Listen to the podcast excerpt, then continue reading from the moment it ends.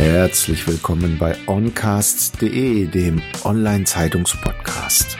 Hier geht es um praktisches Wissen für Ihren Erfolg zum Mitnehmen. Sponsor dieser Episode Success.li als Berater und Agentur mit dem richtigen Softwarewerkzeug neuen Erfolg erreichen. Mehr dazu unter success.li. Mein Name ist Thomas Schmidt und ich bin Ihr Podcast-Host und seit mehr als 30 Jahren Experte für Digitalisierung von Geschäftsprozessen. Los geht's mit dem Business Talk. Ja, herzlich willkommen zum Online-Zeitungs-Podcast. Heute freue ich mich sehr auf Nina Schweppe. Sie ist Coach und Buchautorin, aber bevor ich sie jetzt detailliert vorstelle, vielleicht macht sie das selbst. Liebe Frau Schweppe, nehmen Sie uns auf die Reise mit, wo Sie hergekommen sind und wie Sie zu dem geworden sind, was Sie geworden sind. Ja, schönen guten Tag, schön, dass ich dabei sein darf. Ich arbeite als chronobiologischer Coach ähm, zur Frage, was denn die Chronobiologie ist und was das mit Coaching zu tun hat, nehme ich an, kommen wir noch. Ähm, ich bin ähm, als Frühchen auf die Welt gekommen, äh, habe dann irgendwie einen bestimmten Lebensweg genommen über Schule, Sozialpädagogikstudium hinein in den öffentlichen Dienst und habe jetzt nach 20 Jahren öffentlichen Dienst gemerkt, dass äh, ich gerne noch mal was anderes möchte in meinem Leben und ähm, ich habe dann vor ein paar Jahren angefangen, eine Ausbildung erstmal zu machen ähm, zur Ernährungsberaterin, weil ich gemerkt habe, dass ich immer wieder Probleme habe mit äh, mit leichtem Übergewicht. Dann habe ich eine Diät gemacht, habe super abgenommen, dann kam wieder leichtes Übergewicht und eigentlich das Übergewicht wurde immer übergewichtiger durch den Jojo-Effekt und das wollte ich gerne ähm, durchbrechen und habe im Rahmen der Hilfe zur Selbsthilfe gedacht, jetzt werde ich erstmal Ernährungsberaterin ähm, dann äh, kam hinzu, dass ich von einer Erkrankung betroffen bin, die überwiegend blinde Menschen betrifft. Das ist eine Schlaf-Wachrhythmusstörung, wo die innere Uhr nicht taktrein läuft. Das führt zu massiven Schlafproblemen, weshalb ich dann auf den Ernährungsberater noch den Schlafberater äh, aufgesattelt habe. Ja, Mitte diesen Jahres war ich dann mit diesem Lehrgang fertig. Und im Rahmen der Positionierung für meine freiberufliche Tätigkeit haben wir die Systematik des chronobiologischen Coachings entwickelt und das ist jetzt heute das, was ich tue. Mhm. Was versteht man denn unter Chronobiologie? Die Chronobiologie ist, das äh, habe ich aus dem Handbuch der Chronobiologie entnommen, die Lehre von Körper, Geist und Zeit. Und im Grunde genommen bedeutet das eigentlich, dass wir Tag und Nacht und unser ganzes Leben von chronobiologischen Rhythmen unterworfen sind, von denen einige sehr kurz äh, äh sind, andere laufen im 24-Stunden-Takt, andere laufen im Wochen-, Monats- und Jahrestakt, äh, wie zum Beispiel der äh, gesamte Austausch unserer Körperzellen. Dazu braucht der Körper ungefähr ein Jahr. Und man kann sich vorstellen, dass da ganz viele Einflüsse wie Ernährung, wie Schlaf, mentale Gesundheit, dass das ganz eng in Verbindung ist mit der Frage, wie laufen denn diese chronobiologischen Rhythmen? Laufen die so ab, wie es denn sein soll, oder sind die irgendwie gestört? Und da dieses ganze System sehr fragil und empfindlich ist, sind diese Rhythmen leider sehr oft äh, gestört und das führt äh, zu Dingen eben wie Schlafstörungen, wie Übergewicht, ähm, wie auch unter Umständen äh, Depressionen und ähnlichem. Und man kann, wenn man sich denn das anguckt, diese Zusammenhänge, kann man eben im Rahmen des Coachings äh, Menschen ganz gut anleiten, ähm, zu einer besseren mentalen Gesundheit zu kommen. Mhm. Wie findet man denn selber raus, ob man jetzt nun Eule oder Lerche ist? Oder gibt es diese Unterscheidung überhaupt? Ja, tatsächlich. In der Chronobiologie wird zwischen den beiden Chronotypen Lerche und Eule unterschieden. Äh, das sind die beiden ganz krassen Ausbildungsformen. Es gibt auch viele Menschen, die dazwischen liegen. Und ähm, ähm, hier in Europa sind 60 Prozent der Menschen Chronotyp Eule, was ein Riesenproblem ist, zum Beispiel im Hinblick auf die Frage ähm, betriebliches Gesundheitsmanagement weil heutzutage, wie wir eigentlich tariflich arbeiten müssen, um die Zeiten zu erfüllen und um die Vorgaben heutiger ähm, Arbeitsorganisation zu erfüllen, zumindest im Angestelltenverhältnis, ähm, da ist das ein Riesenproblem. Das ist nämlich eigentlich eher auf die Menschen im Typ Lerche zugeschnitten. Und der Chronotyp ist leider genetisch verankert. Das heißt, wir können das nicht beeinflussen, ob wir Lerche oder Eule sind. Hm. Und das ist ziemlich doof. also mir ist das egal. Ich bin Typ Lerche und zwar sehr ausgeprägt, aber äh, ich bedauere die Menschen, die Typ Eule sind und dann irgendwie so morgens um sechs oder so, zum Beispiel als Krankenschwester morgens anfangen müssen oder so. Nicht schön. Mhm. Haben Sie da einen Tipp, was die Menschen tun können, um das wirklich rauszufinden? Das ist ja nicht immer ganz klar, ne? weil man ja durch einen bestimmten Rhythmus dann einfach irgendwann sich mit der Situation auch abfindet. Ja, genau, man findet sich ab, aber es ist also hochgradig gesundheitsschädlich, sich damit abzufinden. Man hat zum Beispiel rausbekommen, dass bei Frauen, die auch nur wenige Jahre, fünf bis sechs Jahre, gegen ihren Chronotyp berufstätig sein müssen, das Brustkrebsrisiko um 30 Prozent, äh, also die Wahrscheinlichkeit um 30 Prozent gestiegen ist. Und wenn man so denkt, ich irgendwas stimmt in meinem Leben nicht, dann tut man gut daran, einen äh, Schlafberater zu konsultieren, ähm, der dann äh, mit Hilfe eines Diagnosebogens prüft, welchen Chronotyp äh, äh man hat. Also das geht eigentlich äh, in der Regel mit einem Testbogen, findet man das ganz gut raus. Mhm. Gibt es noch andere Dinge, die irgendwie chronologisch geregelt sind in unserem Organismus, wo man etwas dazu beitragen kann, um das für sich selber auch zu verbessern? Genau, also ja klar, es ist alles ne, chronobiologisch geregelt. Also wenn wir uns äh, zum Beispiel aus der chinesischen Heilkunde die Organuhr anschauen, die gibt's im Internet, äh, die, die ist, äh, das ist zum Beispiel sehr, sehr eindrücklich. Also welche Organe zu welcher Tageszeit besonders aktiv oder besonders passiv sind. Zum Beispiel unsere Konzentrationsspanne, das ist etwas, was wir ganz stark merken. Die umfasst ungefähr einen Zeitraum von 60 Minuten und das hängt damit zusammen, dass unser Körper immer ähm, jede Stunde irgendwas Neues macht, dann schaltet sich irgendein Organ auf Ruhemodus und irgendein anderes auf, Organi äh, auf äh, Aktivitätsmodus, ganz äh, vereinfacht erklärt. Und immer wenn diese Umschaltung stattfindet, dann erleiden wir eine kurze, ein kurzes Zeitfenster, wo unser Organismus eigentlich mal Ruhe haben möchte. Das kann man auch bei Tieren beobachten, ne? wenn der Hund auf einmal mitten am Tag tief schlafend in der Sonne liegt, oder irgendwo unterm Sofa, dann ist das deswegen, weil auch der Mensch ist ja auch nur ein Säugetier, weil da die gleichen Rhythmen ablaufen. Aber der Hund, der weiß ja nicht, dass man tagsüber nicht schlafen soll. Das wissen nur wir Menschen, weil wir das beigebracht bekommen haben. Und der gibt sich dann diesen Zeitfenstern hin. Und wir Menschen täten gut daran, in, zum Beispiel in unserer Berufstätigkeit, das auch so zu machen und zu sagen, wir teilen unseren Tag mal ein in 60 Minuten Abschnitte und in diesen 60 Minuten arbeiten wir hoch konzentriert. Wir schalten alles aus, also Telefonanrufe, die nicht wichtig sind, das private WhatsApp sowieso ignorieren wir und auch den Einkaufszettel und den Friseurtermin und alles mögliche, was wir noch vereinbaren wollten. Und das verlegen wir in die Zeiten, wenn unser Körper eigentlich Ruhe möchte und wir in diese Passivphase eintreten, weil dann hat eigentlich konzentriertes Arbeiten ohnehin keinen Sinn. Das sind immer die Zeitpunkte, wo wir Fehler machen.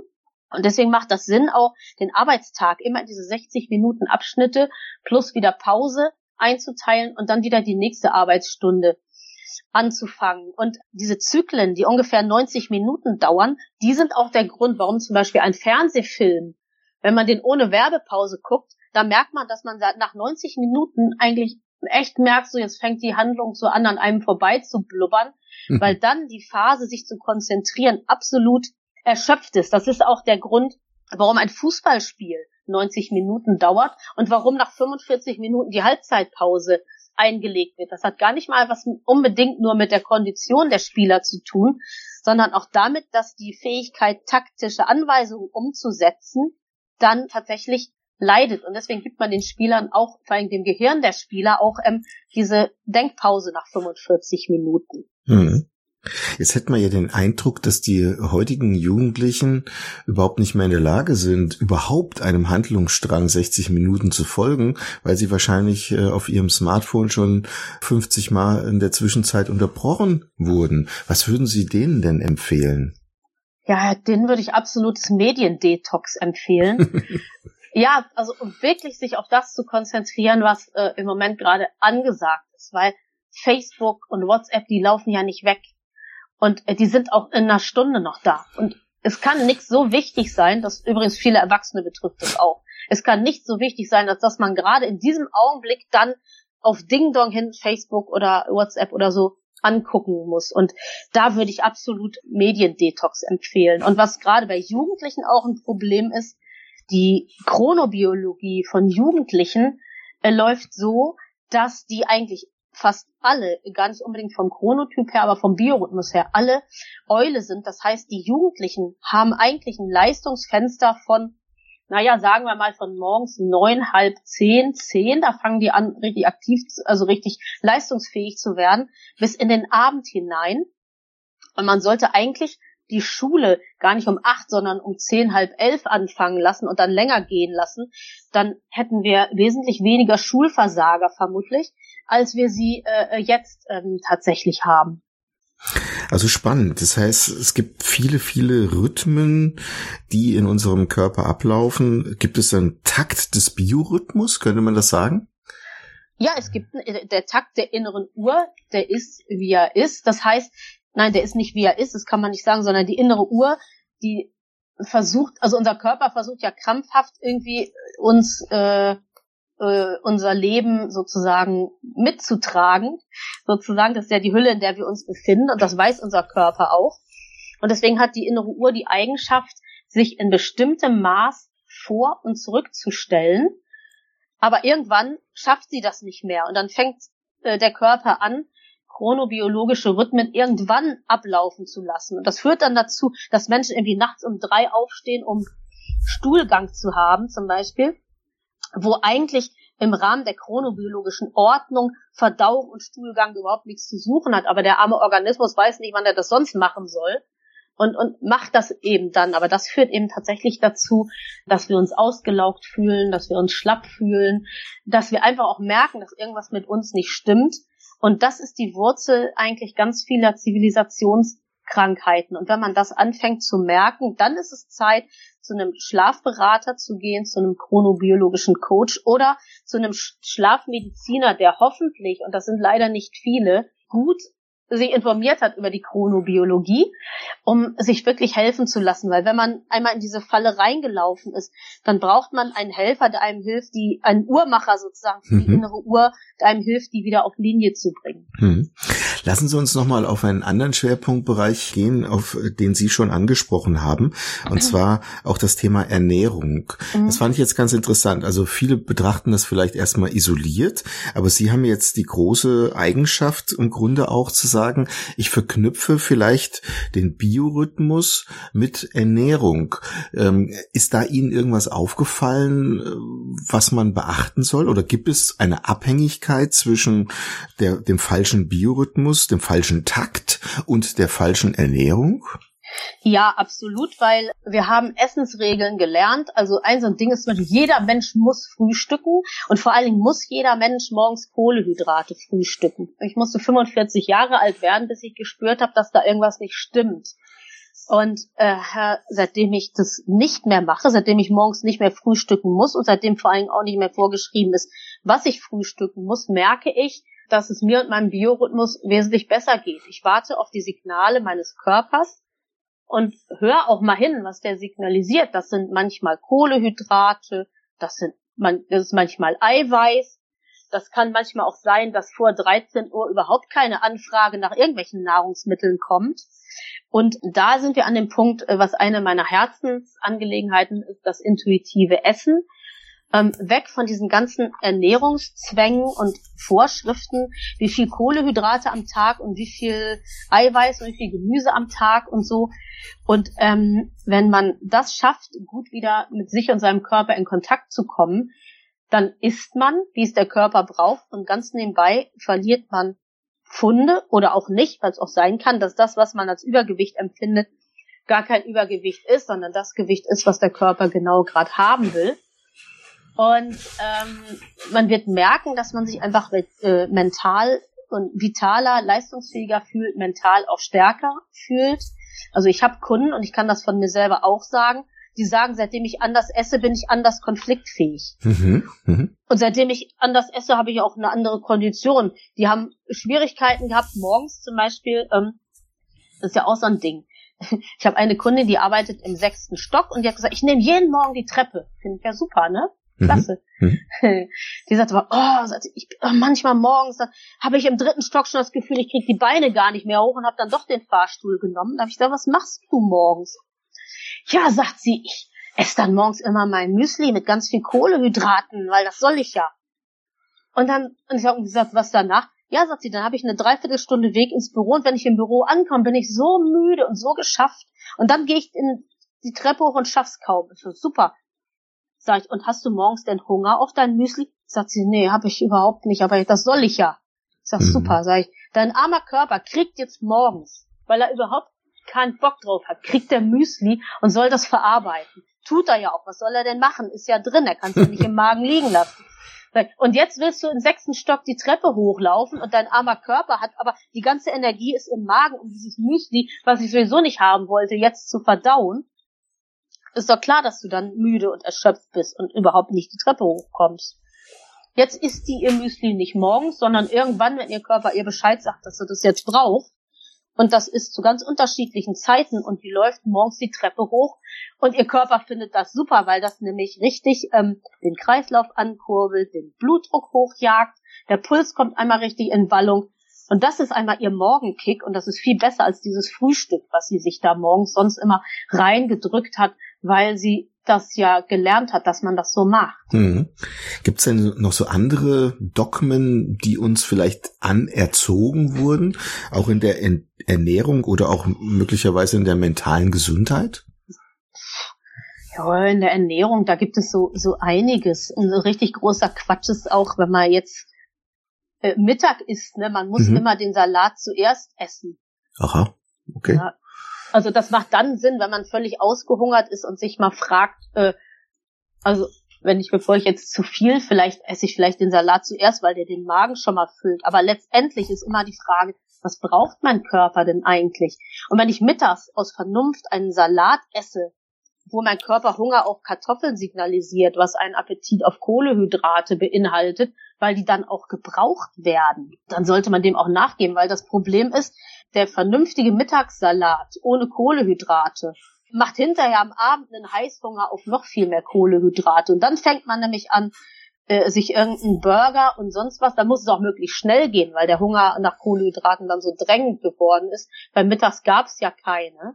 Und das sind so, so, so Sachen, die dann einfach überhaupt keinen Sinn machen, so Ernährungsmythen, äh, die ja überall in der einschlägigen Presse dann auch drin sind. Und ich werde immer hellhörig bei solchen Sachen. Oder abends darf man nur Eiweiß essen. Ist auch total schön. Mhm. Natürlich ist das super, abends Eiweiß zu essen, wenn ich vorher den Körper ausbalanciert ernährt habe. Und wahrscheinlich wird der Körper auch sagen, abends will ich auch am liebsten Eiweiß. Aber das ist ganz unterschiedlich, je nach Anforderung. Und gerade jetzt, wer sich jetzt wundert in der kalten Jahreszeit, dass er einen erhöhten Kohlehydrathunger hat, nämlich auf alles, was nudelig, kartoffelig und unter Umständen auch schokoladig ist, das ist erstmal ganz normal, weil in der kalten Jahreszeit brauchen wir viel, viel mehr Energie, die aus der Nahrung kommen muss. Und unser Körper möchte natürlich auch, er hat das gelernt, er weiß, wo die schnell verfügbaren Energien drin sind. Er könnte genauso gut an die Fett- und Kohlehydratspeicher gehen, die er angelagert hat, aber das ist anstrengend. Und weil wir unserem Körper ja beigebracht haben, dass aus Weißbrot und Schokolade die ähm, gut verfügbaren Kohlehydrate kommen. Die haben zwar keinen hohen Nährwert, aber einen schnellen Brennwert. Und ähm, dann will er die natürlich auch haben. Mhm. Und aber die sind, also wenn wir das so vergleichen, wenn, wenn man schon mal Feuer gemacht hat, dann weiß man, dass Holz ganz langsam brennt, also es braucht lange, bis die Energie verfügbar ist. Und Zeitungspapier verbrennt ganz schnell, ne? Das macht einmal wusch und weg ist es. Mhm. Und so sind eben Schokolade und Toastbrot und Burger und Co. eben auch zu sehen. Das ist im Grunde, wir essen Zeitungspapier mit schnellem Brennwert, aber schnell alle und dann haben wir schnell auch wieder Hunger. Mhm. So, und, und so in der Weise betreibe ich meine Coachings, dass ich mir das eben angucke. Wie leben die Menschen, wie ernähren sich die Menschen, wann essen die was? Und ähm, dann gucke ich mir natürlich auch das emotionale Essen an. ne, sind die Leute gestresst, frustriert, traurig und solche Gefühle werden dann auch oft mit Essen ähm, betäubt, sozusagen. Und das ist natürlich schlecht, weil das äh, führt in den, wie mein Kollege Patrick Heitzmann immer sagt, in den Kuschelfriedhof, ne? wo dann die Kalorien äh, sich einnisten, um dann zu unserem schönen Kuschelfettpolster zu werden. gibt es denn gibt es denn eine Abhängigkeit äh, der, der Essverhalten zwischen Eulen und Lerchen oder kann man da nichts festmachen? Das könnte man wahrscheinlich auch äh, sagen, dass der äh, Appetit von Eulen und Lerchen möglicherweise unterschiedlich ist. Aber äh, viel mehr ist eigentlich zu sagen, dass schlechte Ernährung oft einhergeht mit schlechtem Schlaf. Und wenn ich schlechten Schlaf habe, dann äh, werden auf einmal mehr Kohlehydrate eingefordert, als nötig sind und Hunger zu ganz unter ganz ungünstigen Zeiten äh, macht sich breit und so und ähm, da muss man gucken, dass man Schlaf und Schlafqualität und Ernährung und Ernährungsqualität, also Qualität der Nährmittel äh, tatsächlich in Einklang bringt. Mhm. Vielleicht noch eine letzte Frage an der Stelle. Wie müsste ich mich denn ernähren, um gut schlafen zu können? Ja, dem Biorhythmus entsprechend. Das mhm. ist genau die Formel, auf die es hinausläuft. Und dann, da macht es eben Sinn, äh, wenn man einen Ernährungsberater findet, der auch gleichzeitig Chronobiologie kann. Mhm. Ist es nur abhängig vom Biorhythmus oder gibt es bestimmte Nahrungsmittel, wo Sie sagen, das bitte abends nicht mehr? Also wenn ich vorm Fernseher ja. sitze und mache dann schnell nochmal die Chipstüte auf. Ja gut, ja, äh, das so, sind natürlich die ist ja der Klassiker, ne?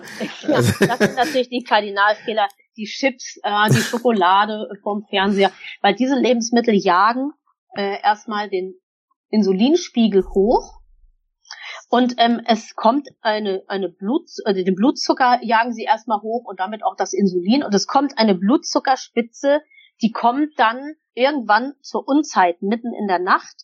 Und dieses Hochtreiben des Blutzuckerspiegels und der nötige Einsatz von Insulin führt dazu, dass nicht ausreichend Melatonin ausgeschüttet werden kann, also Schlafhormon. Und das führt dann dazu, dass wir garantiert nach so einer Geschichte keine gute Schlafqualität haben werden, weil der Körper muss und will diese Nährstoffe unbedingt verarbeiten, damit es nicht am Morgen nachher einen Stau gibt. Deswegen, er kann nichts liegen lassen. Hm. Also ich hatte mal eine Zeit lang als Vegetarier gelebt und hatte eine einzige Regel, die ich befolgt habe, um im Grunde mein Gewicht runterzubekommen. Das war mhm. abends ab 18 Uhr keine Kohlenhydrate mehr und Schlafstörungen hatte ich keine und hatte auch das Gefühl, dass man damit relativ gut leben kann. Am Anfang ist es natürlich immer erstmal eine Überwindung. Ist das eine richtige Vorgehensweise gewesen? Was würden Sie sagen? Das ist auf jeden Fall gut, äh, abends eiweißhaltiger zu essen, gerade wenn man sich mit Ernährung nicht so gut auskennt, dann macht es Sinn am Abend und zum Beispiel, äh, wenn ich ja sehr schätze, man hat sehr draufgehauen auf den, weil der Slogan schlank im Schlaf vielleicht ungünstig gewählt war.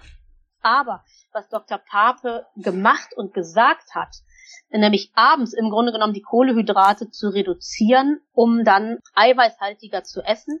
Das ist zunächst mal für einen Einstieg, auch gerade wenn man noch nicht so ganz gut im Kontakt ist mit seinem eigenen Körper, dann ist das eine Regel, die ganz hilfreich ist, weil man dann eben diese abendlichen Blutzucker und hinterher Insulinspitzen auch vermeidet.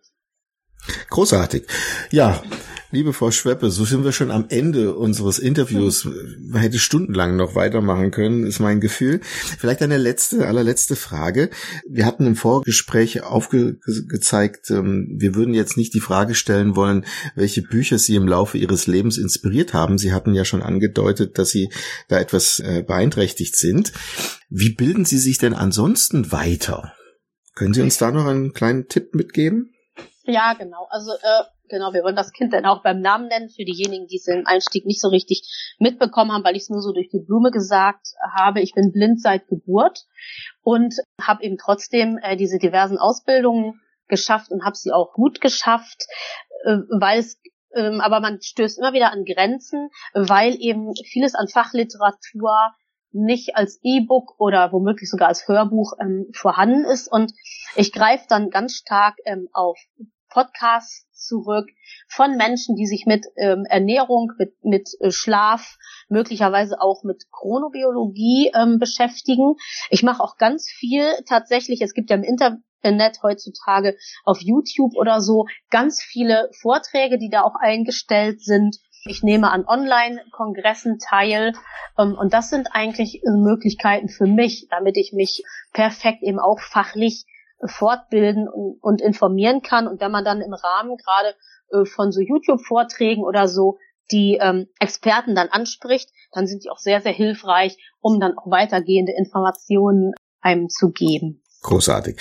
Dann wünsche ich Ihnen bei Ihrer Arbeit viel Erfolg, auch in dieser schwierigen Zeit und alles Gute. Vielen herzlichen Dank für die Zeit, die Sie uns geschenkt haben. Ja, ich habe zu danken für den Platz im Podcast. Gerne, danke. Hat es Ihnen gefallen? Lassen Sie mich wissen, was Ihnen diese Episode gebracht hat, zu was Sie inspiriert wurden oder was Sie mit diesem Wissen jetzt anfangen werden.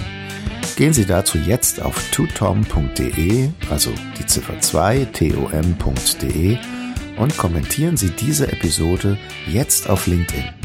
Vernetzen Sie sich mit mir und verpassen Sie keine weitere Folge des Oncast Podcast. Ihr Thomas Schmidt.